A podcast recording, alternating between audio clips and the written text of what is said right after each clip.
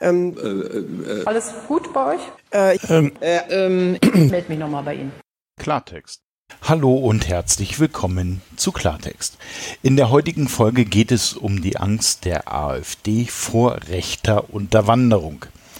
Die Frage lautet, mich verwirren zwei Nachrichten. Auf der einen Seite liest man, dass die AfD Angst vor einer Unterwanderung aus der rechten Szene hat. Und wenig später geht Frau Weidel einen Schulterschluss mit genau dem Flügel der AfD ein, der offensichtlich rechts ist. Können Sie diesen Gegensatz erklären? Diese Frage wurde gestellt an die AfD-Bundestagsfraktion. Diese Frage wurde nicht beantwortet. Alle genannten Dokumente und Links findet ihr in den Shownotes.